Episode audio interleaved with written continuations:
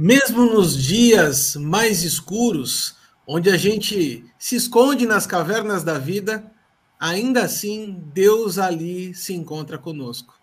Prepara o seu café, prepara o seu tererê, porque hoje a parola está cavernosa e vem com a gente logo depois da vinheta. Os Paroleiros, um jeito simples e divertido de conversar sobre verdades bíblicas. Vambora, que hoje é dia de parola. Olá pessoal, tudo bem com vocês? Parola nova, começando parola inédita, parola de número 156 a nona dentro do tema Perguntas de Deus e vai anotando aí porque tem muita coisa ainda para ser conversada, tem muita pergunta de Deus e esse tema, meninos, está sendo realmente muito bacana. A gente tem avançado aqui não só na quantidade de perguntas, mas também na profundidade das perguntas. E eu tenho certeza que nessa semana não vai ser diferente. Hoje o trio de paroleiros escalado com Oráculo, Decano e 04 nos nossos estúdios aqui, home office de Presidente Prudente, São José dos Pinhais e Vila Aurora. E nós estamos aqui reunidos para falar hoje de mais uma pergunta de Deus, avançando no Antigo Testamento. Chegamos no livro de Primeiro Reis, é primeiro Reis ou é a primeira Reis, Paulinho? É primeiro, né? Primeiro livro de Reis, né? Primeiro, primeiro livro de Reis. Primeira é para carta. Pronto, primeiro livro de Reis, exatamente no capítulo 19, onde nós vamos ver uma passagem do profeta Elias com Deus dentro da caverna. Mas antes disso, vamos dar um salve aqui para o 04. E aí, 04 descansou, pronto para outra? Pronto para outra. Vamos nessa. Parola 156. Para outra parola, né? Não para outra pedra. Misericórdia. e a pergunta que eu fiz para ela, o que faz aqui, Pedrinha? é, cara. A gente estava conversando em off, né? O, o, Paulinho acompanhou. Cara, como é que pode, né? Uma, uma coisinha tão pequena parar um, um homem desse tamanho e fez a gente refletir realmente sobre muitas coisas, né, Chan? Muitas lições acabam. É, a gente acaba aprendendo com episódios como esse, né? Não, com, com certeza. São 4 milímetros, mas que te impede muitas vezes de andar, né? É, foi, foi, foram oito dias difíceis, mas eu sabia assim, eu vi a mão de Deus durante todo esse período, acabei aceitando como uma o Senhor ali durante esse tempo. Mas graças a Deus ela saiu e são e salvo agora. Muito bom. Muito bom. Seu oráculo, vamos avançar na nossa parola aqui. E o personagem dessa semana é o profeta Elias. Né? O, o, o capítulo 19 de Primeiro Reis não é o início da história de Elias. Né? Aqui, nos capítulos anteriores, nós vamos encontrar a grande batalha de Elias contra os profetas de Baal, quando ele faz aquela coisa toda no altar, né? Que você vai, vai contar em detalhes para a gente. Mas eu, eu, queria partir de um, de um ponto. É, sempre que a gente está pegando alguns personagens aqui, o Wilson tem esse cuidado de trazer o significado do nome, né? Eu acho isso interessante porque no hebraico todo nome tem um significado, né? Existe um propósito por trás de cada nome. Não é como no português, que simplesmente muitas vezes é só um som bonito, mas no hebraico, o nome Elias significa só o Senhor é Deus. E aí eu fico pensando cá com os meus zíperes aqui, né? Este menino, este pequeno piá, andando ali pela terra, então, de Israel, quando ele acordava, estava dormindo, então a mãe dele vinha de manhã, falava assim: só o Senhor é Deus, está na hora de você levantar para ir para a escola. Só o Senhor é Deus, o almoço está pronto. Só o Senhor é Deus, olha, você parar de brincar e lavar os pés para você poder entrar em casa. Só o Senhor é Deus e por aí vai. Né? Quantas e quantas vezes aquele menino que cresceu, se transformou num homem, se transformou num grande profeta, ele foi é, atingido com essa mensagem de que, de que de fato só o Senhor é Deus. E aí, quando você cresce dentro dessa realidade, dentro desse, é, desse contexto, Será que foi muito difícil para Elias, uh, oráculo, diante dos profetas de Baal, decretar, declarar diante de todos que só o Senhor era Deus? Arthur, uh, cara, eu acho que Elias ele tinha ele tinha uma, uma clareza tão grande do chamado dele, do propósito dele, que se houve alguma dificuldade dele fazer isso, o, o historiador que escreveu o primeiro Reis para nós deixou isso muito escondido, porque não parece ter. Agora, ó, você falou do significado dos nomes. No capítulo 17, né, quando Elias aparece, e ele aparece já fazendo esse esse rebuliço, né, para com os profetas de Baal, lá no verso primeiro ele é identificado como tesbita, né? Nós não temos um outro tesbita na Bíblia, porque o território de Tesbe não existe. Então a palavra tesbita, tishib, do hebraico, significa alguém que está preso a algo. Só o Senhor é Deus, alguém que está preso a algo. Tem um, algum, aliás, um não, alguns historiadores e teólogos do Antigo Testamento que falam que esta é uma, era uma condição de Elias para com o próprio Senhor, né? Um sujeito que estava preso, algemado a Deus, né? É, abrindo um parêntese aqui, assim como Abacuque, o nome Abacuque significa o abraçador, o que abraça, né? E nós também não temos referência de onde Abacuque veio. Né? Nós só temos essa informação de que Abacuque apareceu profetizando, né? E alguém vai dizer assim, mas que abraçador era esse?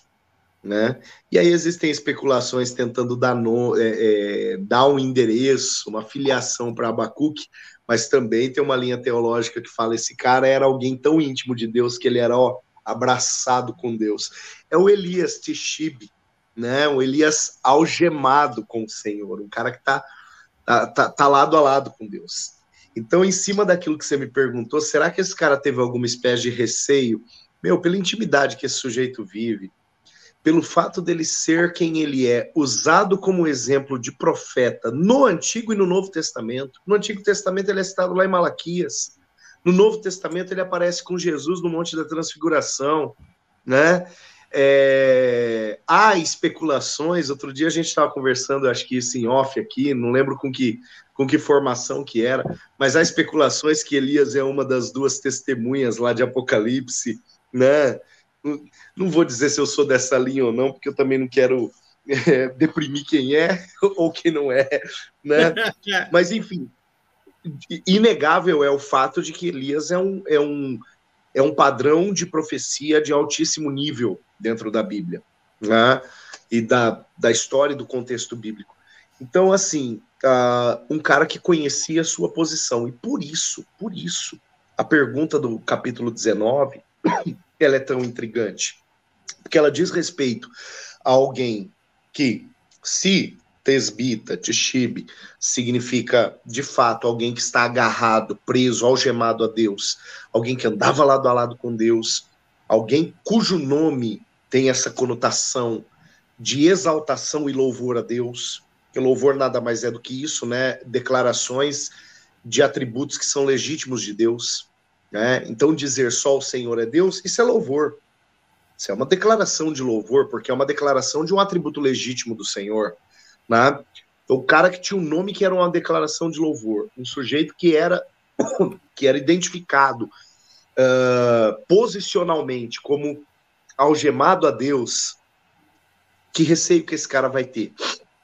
E de repente, quando a gente vê, não como Xandão, que uma pedrinha de 4 milímetros parou ele, mas uma declaração de quatro linhas, né, parou Elias, né? Eu contei as linhas aqui enquanto a gente conversava daquilo que daquilo que Jezabel falou lá no capítulo de número 19, verso 2. Né? Na minha Bíblia tem quatro linhas a declaração de Jezabel, né? Então, uh, quando essa declaração para esse sujeito, Aí, opa, tem um sinal de alerta aqui.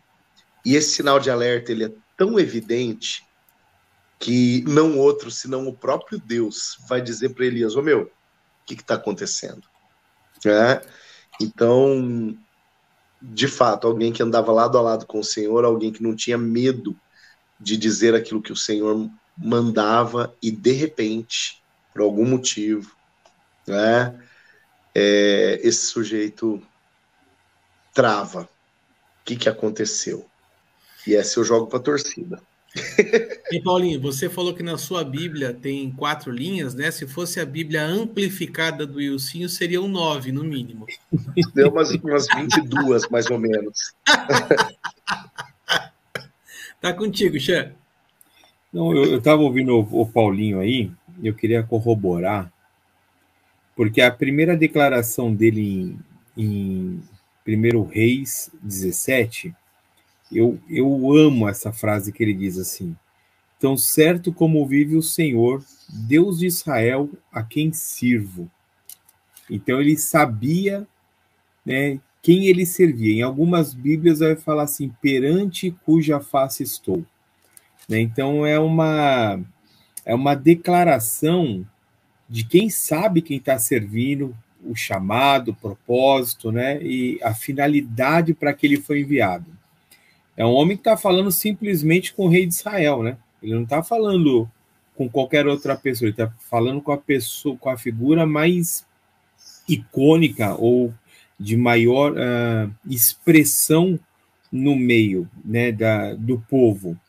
E o nome dele, né, que, que é só o Senhor é Deus, eh, nesse momento a impressão que a gente tem é que só ele declara isso, né?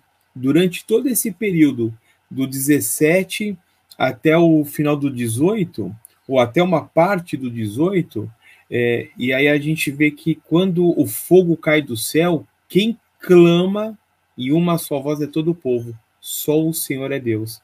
Então, aquilo que um homem declarava sozinho, quando Deus depois se manifesta, né, testifica aquilo que ele estava fazendo, esse homem que a gente sabe que se não é o maior avivamento uh, do Antigo Testamento, é um dos maiores avivamentos, né? Ele foi capaz, junto, né, eh, com Deus, né, debaixo da direção de Deus, de fazer com que toda uma nação que estava desviada, na verdade, Acabe tinha desviado junto com Jezabel todo Israel é, da direção do Senhor.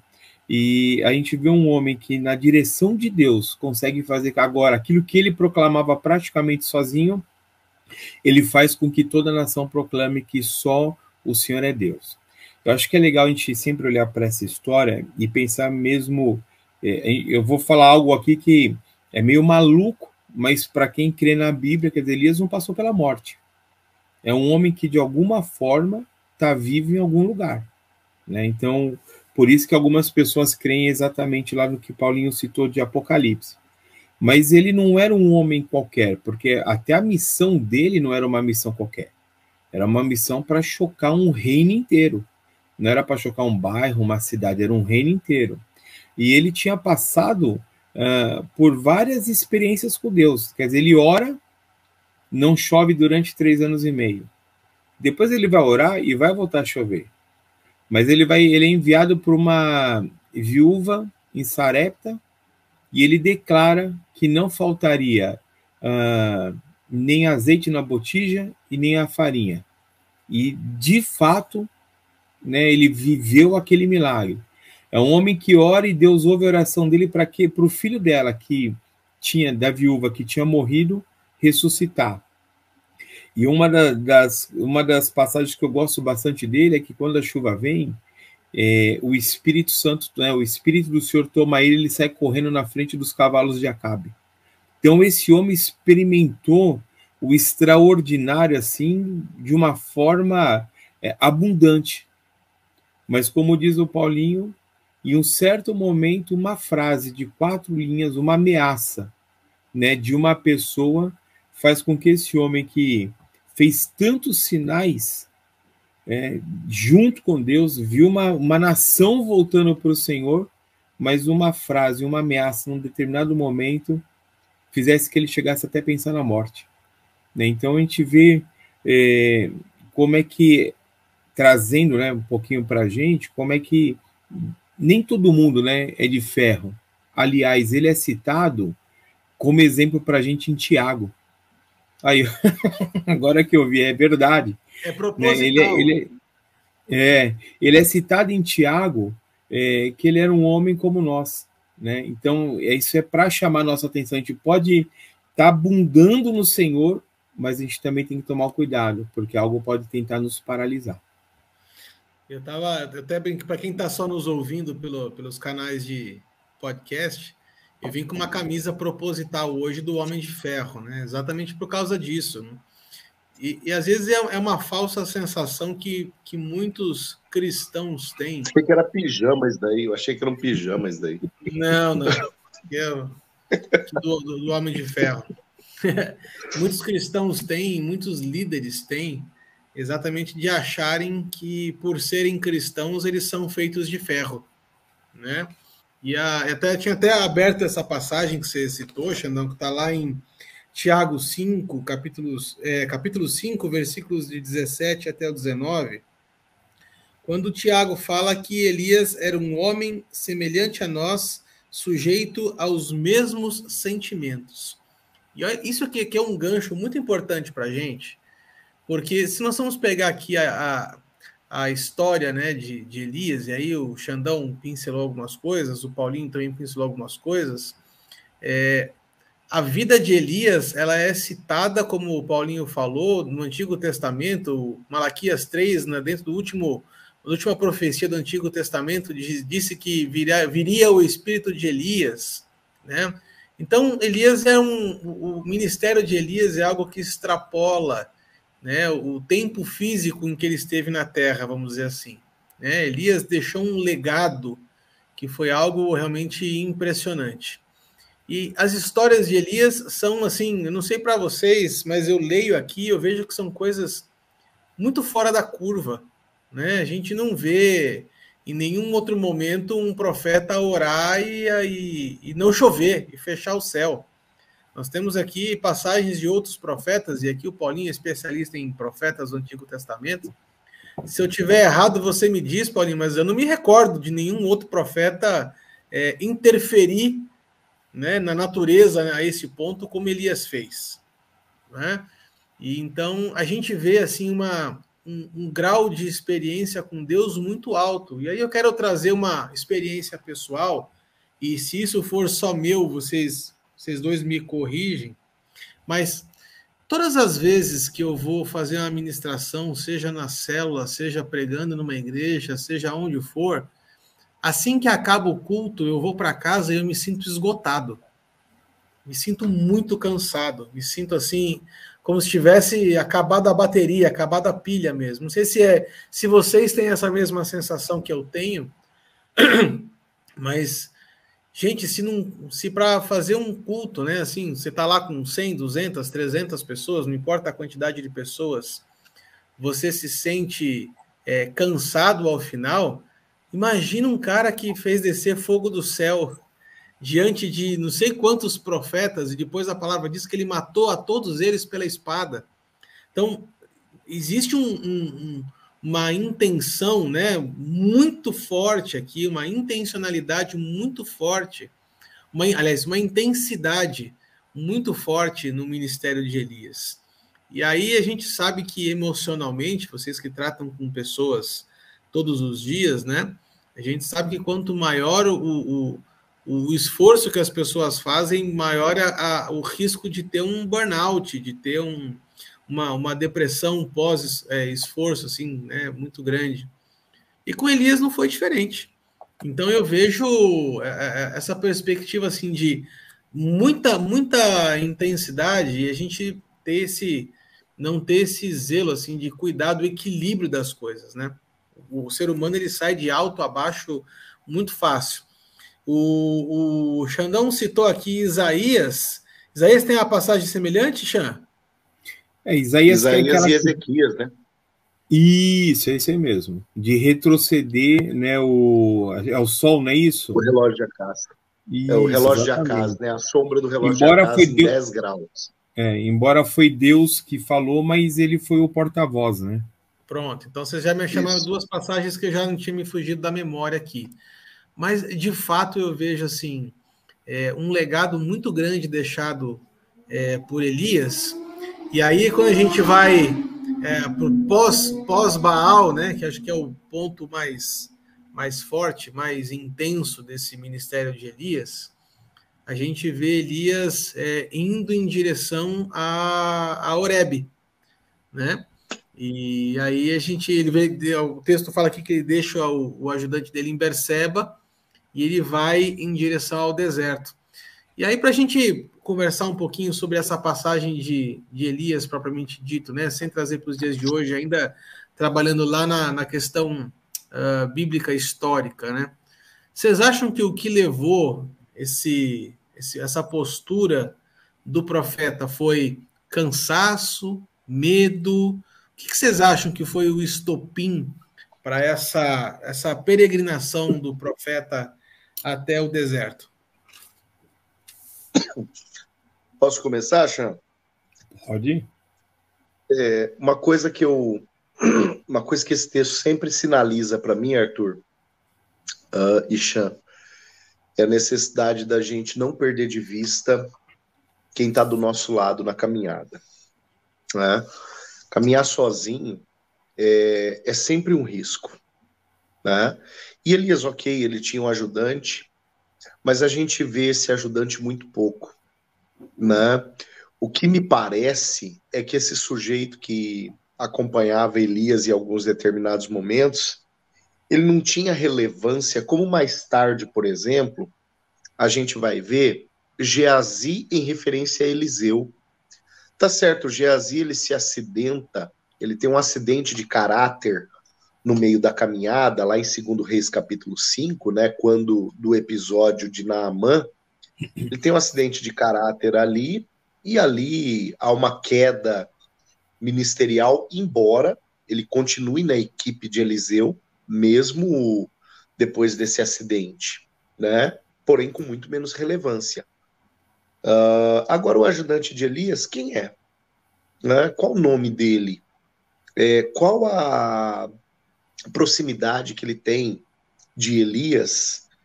E qual o grande uh, segredo que Elias compartilha com ele, a não ser a história da nuvem, né, que sinalizaria uma chuva ali no capítulo de número 18. Então tem sabe? Tem, tem uma, uma, uma pequena, uma pouca relevância evidente aqui. O que me leva a entender que o ministério de Elias era quase completamente solitário. E isso é tão real que quando Elias reclama com Deus e responde para Deus a pergunta que norteia a nossa parola hoje, o que, que você está fazendo escondido nessa caverna, Elias? Elias, ele, uma das queixas que ele faz para Deus é: fiquei sozinho, Estou solitário, tem ninguém do meu lado. E Deus diz para ele: Não, senhor. Né? Tá lá no 19, 18. Não, senhor, você não ficou sozinho em coisa nenhuma. Tem uma igreja de 7 mil pessoas para você pastorear. Ou tem 7 mil colegas para orarem por você. Ou você faz parte de uma congregação que tem 7 mil pessoas para te cercar e te estender a mão quando a coisa estiver difícil ou dá para ficar 3.500 de um lado, 3.500 do outro, te amparando. Ou seja, independente da posição que a gente quiser encaixar o Elias na caminhada junto com outras pessoas, Deus deixa claro para ele: tem muita gente e você não percebeu. Tem muita gente com quem você poderia, de repente, bater um papo e falar que o ministério está pesado. Tem muita gente para quem você poderia dizer que o, Acabe, como lá no capítulo 18, verso 17, que o Acabe te enfiou um, um rótulo aí, o perturbador, né? O Acabe chamou ele disso lá no capítulo 18, versículo 17. Ô, perturbador de Israel. Pô, isso pesou pro, pro Elias. Né? Por mais que ele tenha saído de letra aqui, mas, poxa, ele poderia ter alguém, ele poderia ter desfrutado de 7 mil que ele tinha para. Será que no meio de 7 mil não tinha alguém para ele colocar o coração na mesa e dizer, cara, tá difícil, sabe? Ora por mim, é, me orienta, né? Ou simplesmente me empresta o ombro aí que eu preciso encostar minha cabeça num lugar para chorar, né? Então esse, é, a história de Elias para mim, ela sempre sinaliza, é, é, é, ela sempre é um alerta ao perigo da caminhada solo.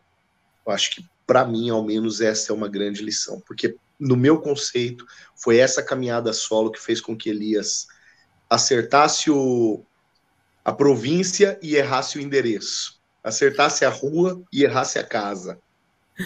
Antes de passar para o Chan, até para é, continuar o que você está falando, Paulinho, esse era um comportamento padrão de Elias.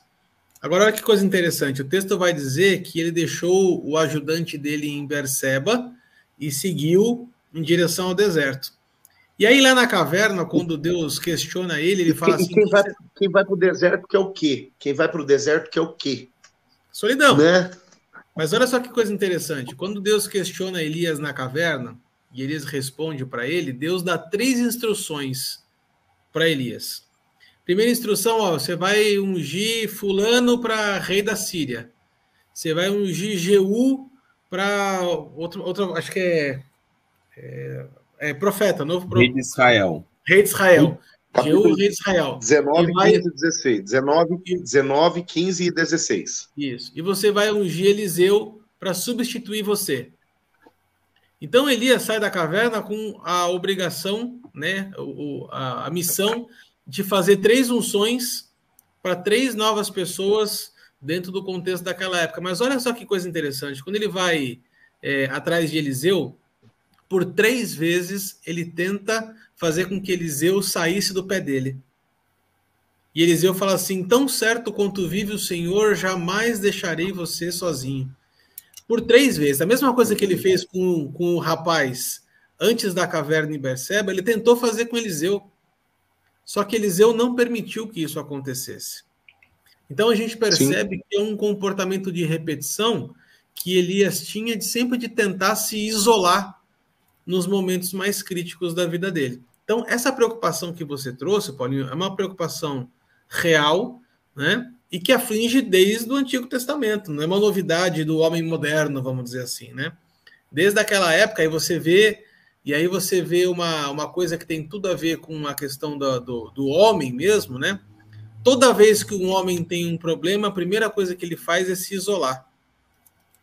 Pode perceber, se tem alguma coisa errada, o cara se isola.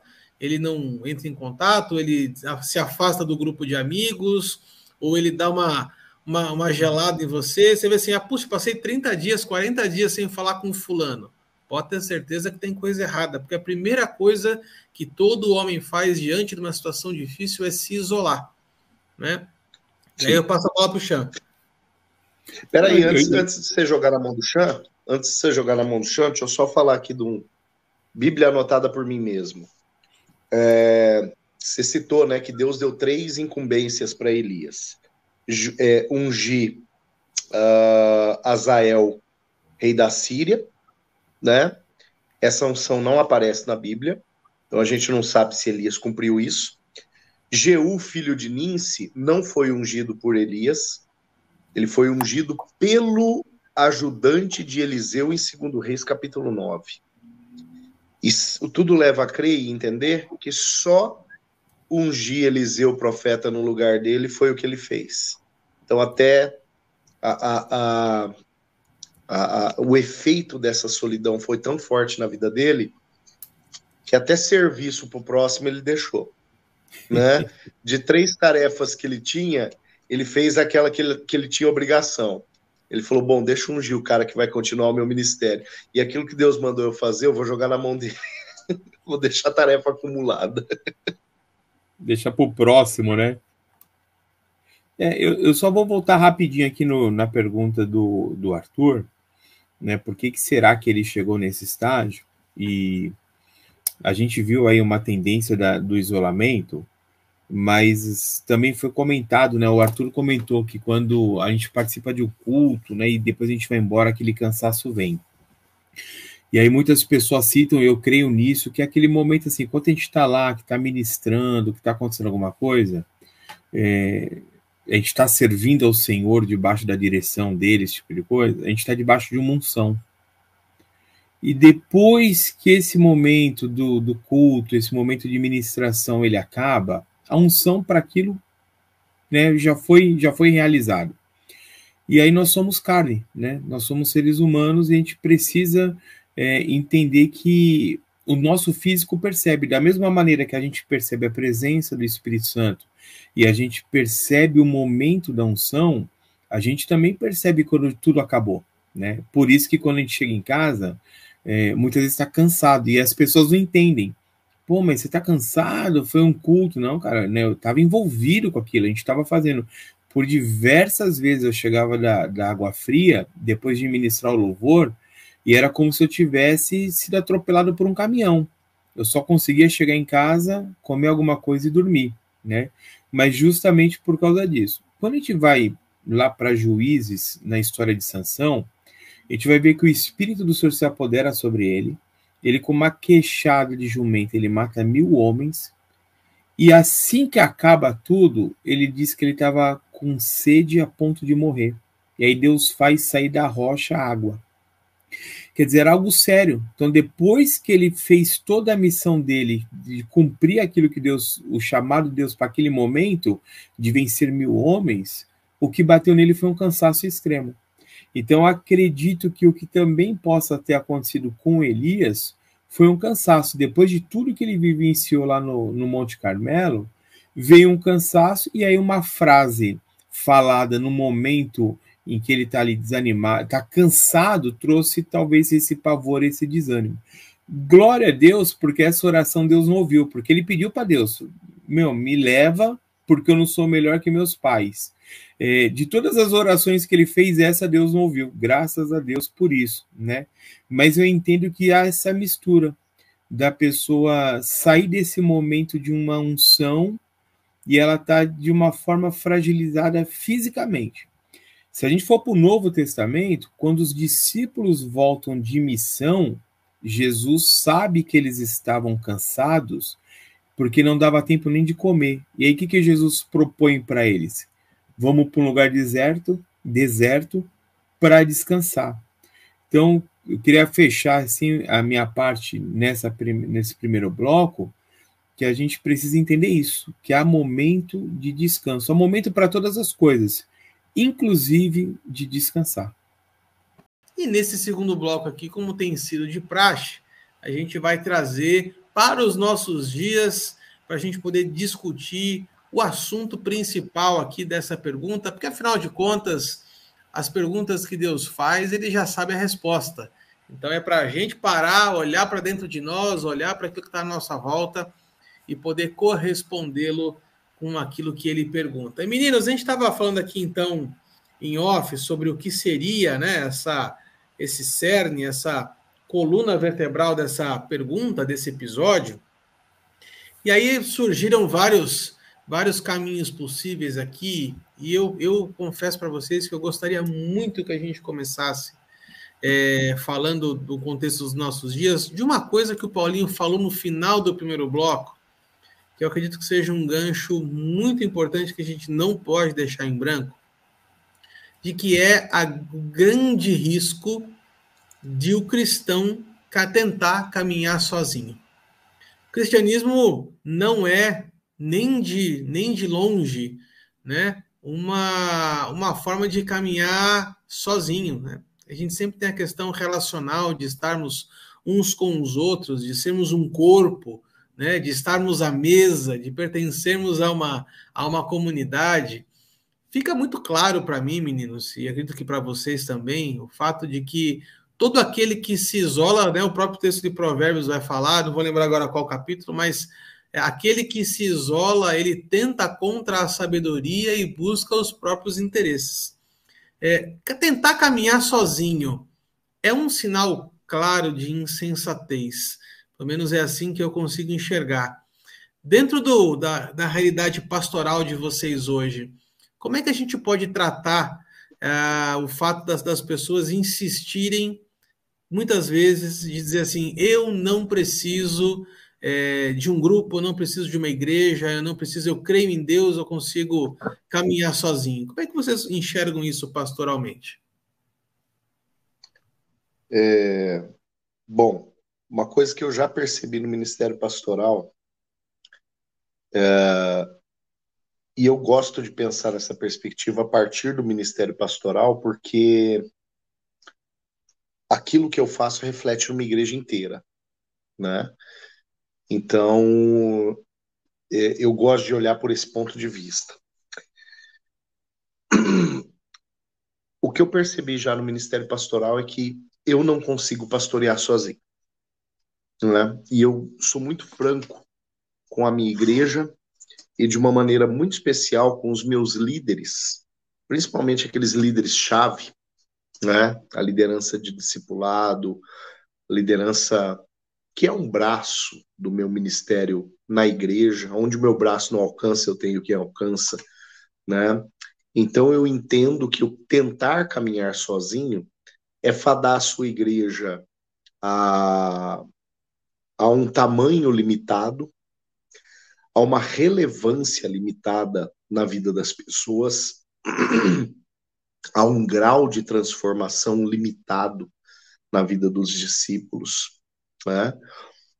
Por quê? Porque é um pressuposto é, até mesmo confrontador ao modelo que Jesus estabeleceu. A palavra diz em Marcos capítulo 3, verso 14, que Jesus chamou doze para andar com ele e depois os enviar para pregar. Eu costumo dizer que tem três anos e meio de história contada em Marcos 3,14. Porque o, chamar 12 para andar com ele diz respeito ao começo do ministério. Enviar para pregar diz respeito ao final do ministério de Jesus em carne. Ou em carne, não, uh, presente, né, ali fisicamente com os discípulos. Então tem três anos e meio de história aqui. Mas Jesus chama esses caras para quê? Para andar junto, para relacionamento, para proximidade. E isso é fantástico. Jesus precisava de gente para caminhar com ele. Ele precisava de torcida para ele conseguir salvar o mundo? Não, ele não precisava de torcida. Tanto que, na hora do ato da salvação, a torcida não estava lá. Na hora da cruz do Calvário, Pedro estava fugindo e negando. Só temos notícia de João que estava ali chorando no pé da cruz e abraçando a Maria. Né? Então nós não sabemos onde o restante da torcida e o Judas que tinha ido se enforcar. A gente não sabe onde o restante da torcida estava. Então, definitivamente, Jesus não queria uma torcida para acompanhá-lo nos momentos ministeriais dele. Né? Então, por que, que ele chama essa turma? Para passar para nós uma lição. Que eu acho que quem absorve bem essa lição e transmite essa lição bem absorvida e bem mastigada para nós é o próprio apóstolo João lá no capítulo 1, verso 16 do, do, do evangelho dele, João ele diz assim: todos nós recebemos da sua plenitude. Eu acho lindo esse da sua plenitude, e ele precisa ser bem entendido. Uh, nenhum cristão é o alecrim dourado que tem em si a plenitude de Cristo. Todos nós temos uma fatia disso. Todos nós temos um uma, uma parcela desta plenitude. Por isso está escrito: recebemos da sua plenitude, não a sua plenitude. Agora, aonde está a plenitude de Cristo? Porque Jesus falou: se vocês crerem em mim, né, não se maravilhem com aquilo que eu faço, porque se vocês crerem em mim, vocês vão fazer coisas maiores. E se vocês crerem, se vocês crerem em mim, não é destinado a alguém, porque uma pessoa é destinado a uma pessoa, porque uma pessoa não tem a plenitude de Cristo. Então ele é destinado a quem? É destinado à igreja. Ele é destinado aos dois ou três que se reúnem em nome do Senhor e lá ele está. Ele é destinado à célula, ao grupo de discipulado, ao ministério, aos irmãos que se unem é, com um propósito. Ele é destinado a uma igreja. Né? Por quê? Porque neste ambiente onde pessoas estão reunidas em torno do nome de Cristo, aí a plenitude dele é manifesta. Né? Aí a presença completa dele dentro de toda a operacionalidade dos dons, dentro de toda a funcionalidade dos ministérios, dentro de toda a instrumentalidade que o Espírito Santo pode liberar, aí a gente vê, de fato, a, a plenitude de Cristo funcionando, e não em uma pessoa. Né? Então, a necessidade da gente entender o lugar do corpo de Cristo na nossa vida e vice-versa, o lugar da nossa vida no corpo de Cristo, a necessidade da gente entender isso, quem sabe, vai salvar a gente de enrascadas, né? É, ou das enrascadas que são peculiares da solidão, das enrascadas que são peculiares da tentativa de caminhar sozinho, né? Não à toa, lá em Eclesiastes, Eclesiastes capítulo 4, a palavra vai falar que é bem melhor serem dois do que um, porque dois tem melhor paga do seu salário. Definitivamente ali, olha, olha eu entristecendo e quebrando vaca sagrada, definitivamente ali o texto não está falando de casamento, né? Mas a palavra ela está falando de, uma, de um companheirismo tão grande que dentro de ambiente de batalhas, onde um cai, o outro está lá para auxiliá-lo a levantar, né? Mas não tem problema se pregaram isso no casamento de algum de vocês aí que, que, estão nos ouvindo, porque a aplicação é legítima também, mas o texto não fala de casamento. Mas é verdade, é verdade que é melhor a gente ter com quem caminhar do que tentar caminhar sozinho. Alguém diria o seguinte, né? Sozinho eu vou mais rápido, acompanhado eu vou mais longe. É, eu entendo que o Senhor nos chamou para vivermos em comunidade né, para vivermos em família. É, e não existe né, uma comunidade de um. Né? A gente precisa estar é, inseridos numa igreja, num local, é, e, e não levar isso a sério é estar fadado a uma derrota, porque as pessoas vão se isolando, né? A gente está tendo como pano de fundo um homem de muita comunhão com Deus, mas na realidade dos dias de hoje, nós não vemos pessoas com tanta comunhão ou com algo parecido com Elias que estão se isolando facilmente, estão deixando de congregar. Eu gosto muito desse texto de, de Hebreus 10, 25, aqui na King James, ele vai falar para a gente não deixar de congregar, como já era o costume de algumas pessoas naquele período, né? Pelo contrário, né, quer dizer, continue, congreguem, motivemos-nos uns aos outros. Então a gente está ali chateado, a gente está aconteceu algum, algum problema na igreja ou na nossa vida pessoal particular, né? Mas só de um tá motivando o outro de não desistir, de continuar, porque o grande dia já está se aproximando. Isso vai fazer com que a gente fique mais firme, né? Eu, eu creio que nós três aqui, e aqueles que estão nos ouvindo, já teve períodos de não querer ir na igreja, mas ir e sair de lá fortalecido, só porque congregou. Né? Mas por quê? Porque há um mistério no congregar. Então a gente tem que se vencer, a gente tem que conhecer a palavra, vencer e não achar que a gente. Não, eu vou ficar em casa, né? O alecrim dourado, né? Eu vou ficar em casa. Quer dizer, eu sou mais sábio do que o Criador. Né? Eu sou mais sábio do que o próprio Deus, que já está me alertando. Né? O Arthur citou Provérbios 18, 1, quem se isola busca interesses egoístas, porque está pensando só nele, na, na situação dele. E aí se rebela contra a sensatez. Quer dizer, tem, a gente precisa ter esse, esse bom senso de que nós somos feitos para criar. E aí o Paulinho citou Eclesiastes, mas se a gente for lá para o Éden, né? Qual que foi a frase de Deus? Não é bom que o homem viva só. Quer dizer, Deus olhou para Adão e falou assim: olha, ficar sozinho não é bom. Né? Não estou falando só em, em relação ao casamento, mas de companhia. Então nós precisamos ter irmãos do nosso lado, precisamos ser também ombro para esses irmãos para poder estar tá, é, consolando. E quando foi citado Eliseu de não abandonar uh, Elias e o moço, que não é citado o nome, acabou ficando na cidade que Elias pediu para ele ficar, eu fiquei pensando, é, graças a Deus pelos Eliseus. Porque muitas vezes no momento de crise, no momento de dificuldade, é que vai se mostrar as pessoas que estão realmente ao lado. Né? Aquelas que se importam, que vão atrás, né? e, a, não vão nos abandonar no momento de dificuldade, mas é uma responsabilidade sobre nós, né? A gente ouve assim, muita gente fala assim, olha, eu não fui, mas ninguém me visitou. Mas ele, a ordem em Hebreus é para a gente não deixar, não é para a pessoa que vai visitar, faz parte, mas quem tem que tomar o, o cuidado e ter zelo de não se isolar somos cada um de nós, para evitar esse maior problema. Ele vai chegar uma hora a gente abandona o evangelho ou só vai no culto na hora da Santa Ceia, no dia de Santa Ceia, não é isso? Muita gente vai lá, renova a aliança e vai embora. Quer dizer, não renovou a aliança. Ela muitas vezes está só se enganando. E a gente tem que tomar esse cuidado é, para fazer uma avaliação bíblica sobre as nossas vidas. Seria isso.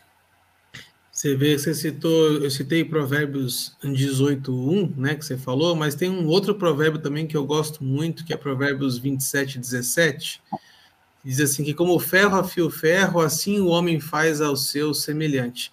Aliás, esse foi o tema da parola de número 5, lá dos nossos primórdios, lá em 2020. Se você está curioso, corre lá depois para você assistir e conferir esse conteúdo. Mas, de fato. Eu era, eu era adolescente, eu era adolescente é, naquela época. Eu, eu não sei se era adolescente, Paulinho, mas barba você não tinha. mas a, a gente está falando aqui, né, de como é importante você ter alguém que te confronte de forma sadia, né? Porque o ferro afiando o ferro exatamente é um ferro contra o outro e não ambos na mesma direção, né? É, como é importante a gente ter alguém em quem a gente possa confiar, em quem a gente possa se apoiar, em quem que possa nos edificar, nos confrontar muitas vezes, e, e de fato é, isso é fundamental para a caminhada com Deus. E aí, talvez, agora puxando para o segundo gancho, aqui talvez seja um dos grandes motivos pela qual Elias bateu na trave na missão que Deus tinha dado para ele, porque a gente vê aqui no final do no começo do capítulo 19, logo depois da ameaça de Jezabel, que Elias ele vai para Berseba, né, vai para o sul de Israel, que é um, um terreno uh, bastante desértico, é, e ele deixa o ajudante dele lá em, na, na, cidade de Berseba e segue em direção ao deserto para o Monte Sinai.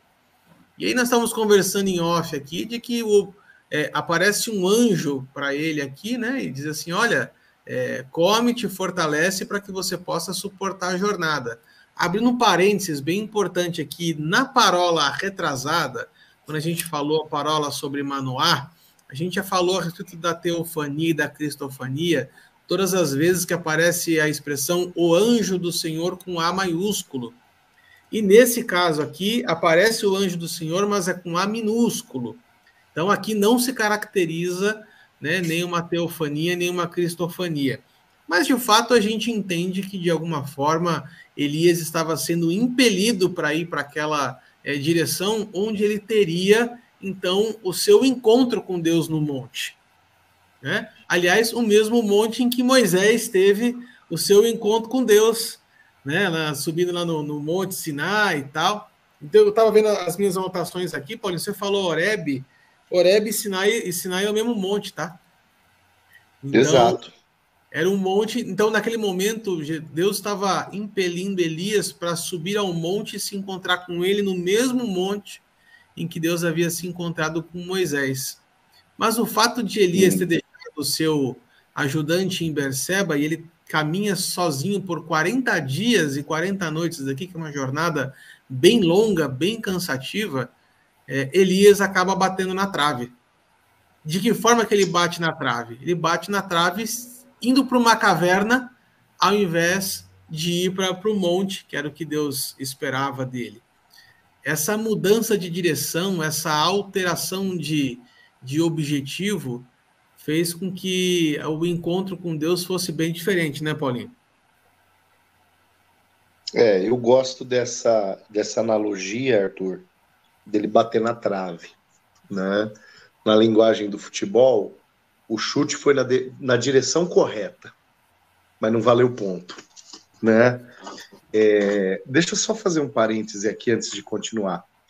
O Xandão falou, né, do sujeito dizer, ó, eu sou mais santo que Deus, sou mais, eu sei mais do que Deus. eu corri aqui numa anotação que eu fiz na minha Bíblia, a Isaías capítulo 65, verso 5, quando a palavra diz assim, ó, povo que diz, fica onde estás, não te chegues a mim, porque sou mais santo do que tu. És no meu nariz como fumaça de fogo que arde o dia todo.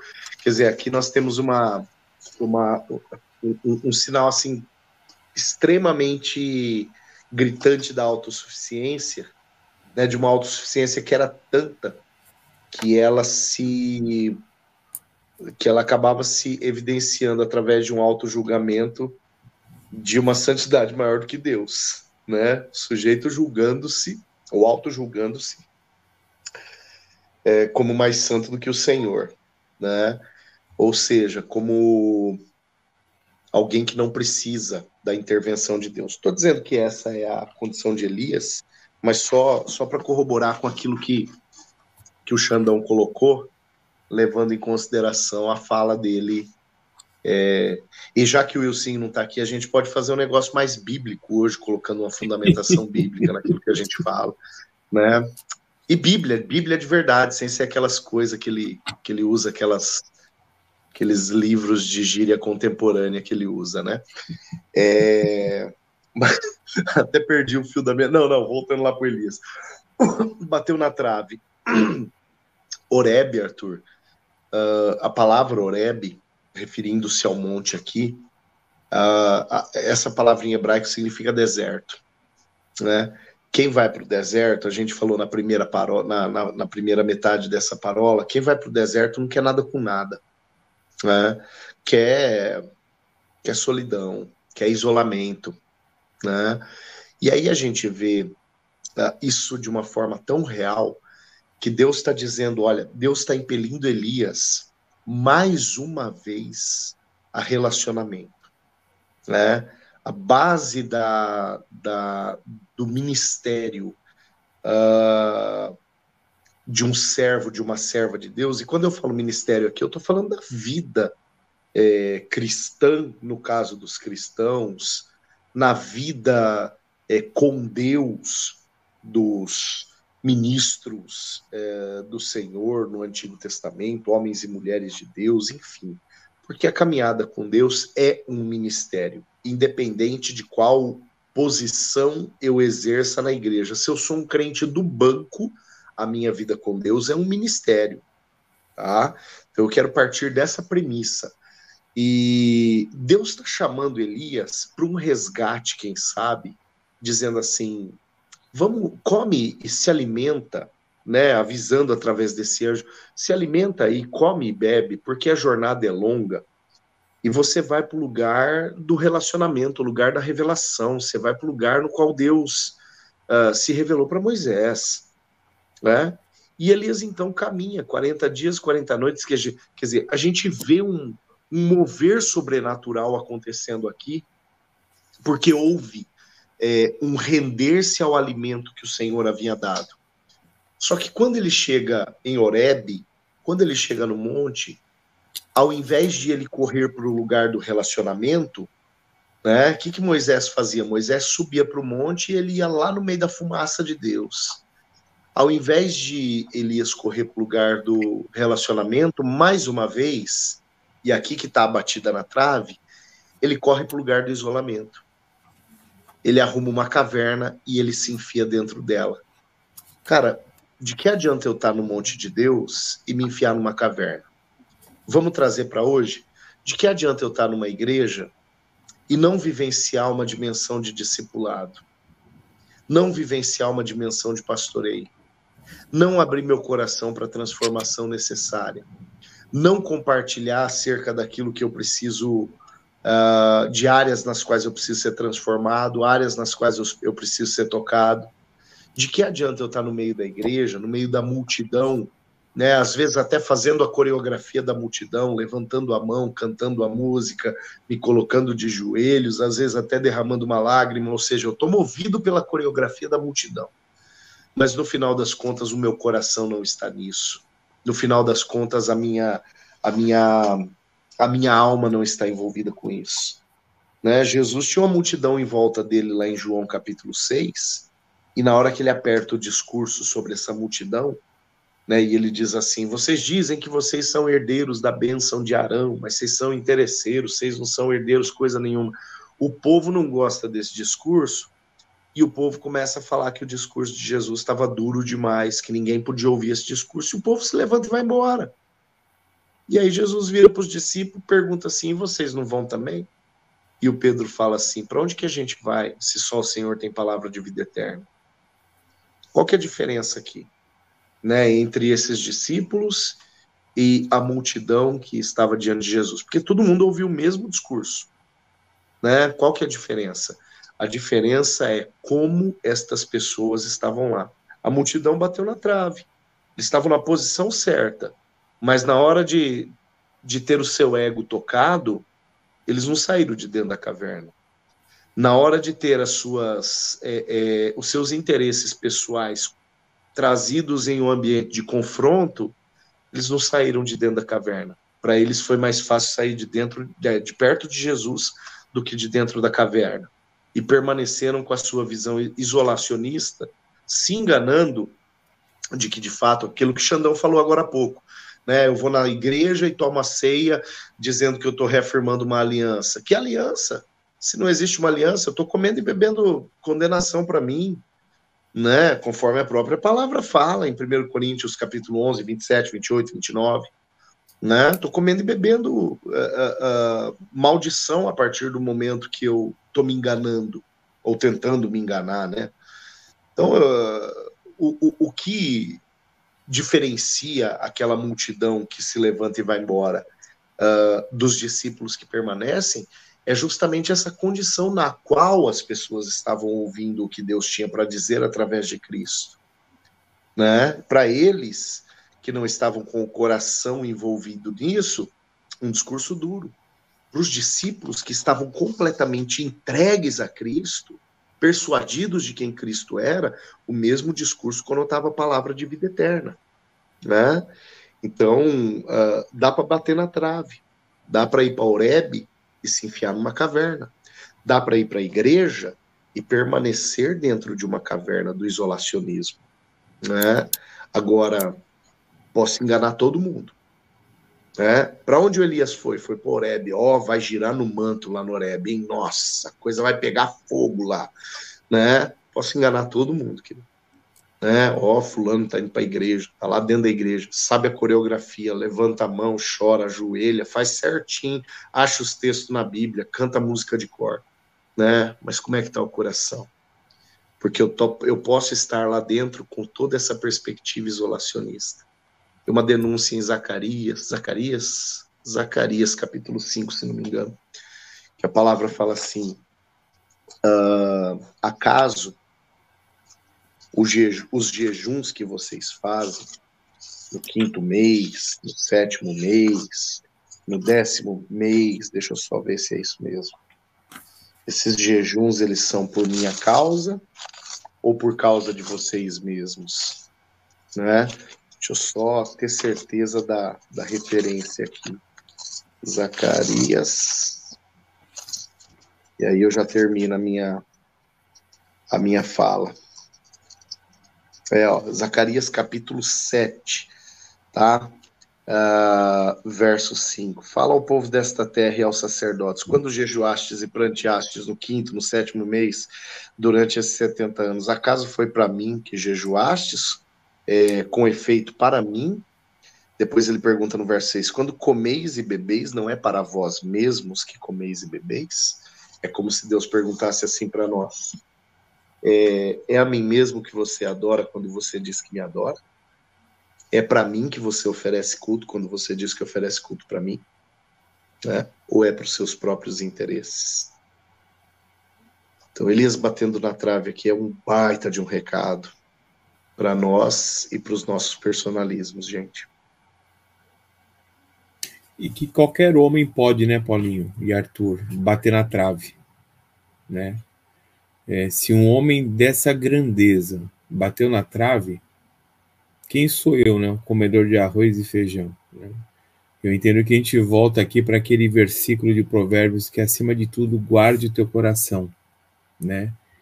porque pois dele depende toda a sua vida. Né? Então, para quem estiver nos escutando, nos assistindo, guarda o coração. Né? Tá chateado, aconteceu alguma coisa, é, vai para a palavra, não deixe de congregar, né? não ande sozinho, não faça obra sozinho. Jesus mesmo, quando enviou os discípulos, ele mandou de dois em dois, ele não mandou de um em um. A gente vai ver várias situações dessa. Paulo com Barnabé, né? Andando juntos, fazendo a obra, também com Lucas, com João Marcos. Então nós vemos assim, não é para a gente ficar sozinho, né? Mais uma vez, porque quem se isola busca os seus próprios interesses egoístas, né?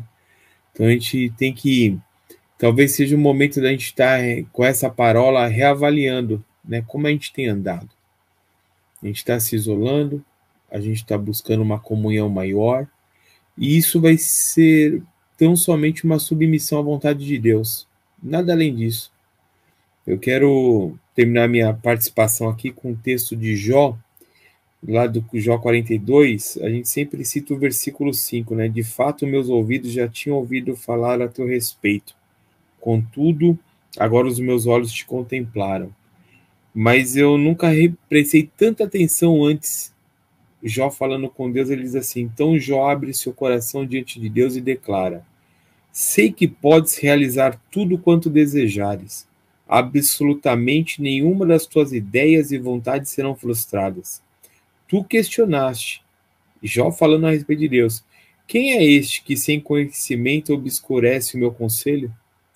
De fato, falei do que não entendia, Jó assumindo abordei assuntos sobremodo complexos sem a devida sabedoria. Tu ordenaste, agora vai, pois ouve-me e eu falarei, e tu que eu te questionarei e tu me responderás. Então, para Jó chegar no versículo 5, que ele declara que agora ele, os olhos ele viam a Deus, ele teve que assumir que ele muitas vezes agiu sem sabedoria nenhuma e nós nos isolarmos com tudo que foi citado nessa parola é agir sem sabedoria. Agora, se a gente olhar, o senhor, o senhor quer que eu congregue, o senhor quer que eu esteja com os meus irmãos, com a família da fé, por mais que eu não queira, eu estou vencendo a minha carne, e aí de fato estou andando no Espírito e na vontade de Deus. Uau! Bom, chegamos então ao final da parola 156, a nona dentro do tema Perguntas de Deus, essa essa parola que foi cavernosa, meus senhores. Muito bom, foi muito bom estar com vocês mais uma vez. Para você que nos acompanha, você que nos assiste, você que nos ouve, nosso muito obrigado. E o tema não para, tem muito mais parola e muito mais pergunta pela frente. Já deixa seu joinha aqui, compartilhe esse vídeo com muitos contatos para que o YouTube acabe passando para mais pessoas. Se você gosta de formato de podcast, a gente está no Deezer, no Spotify e também na Amazon Music. Siga-nos no Facebook, no Instagram. Um grande abraço para vocês e até semana que vem com mais uma pergunta de Deus. Grande abraço. Tchau, tchau.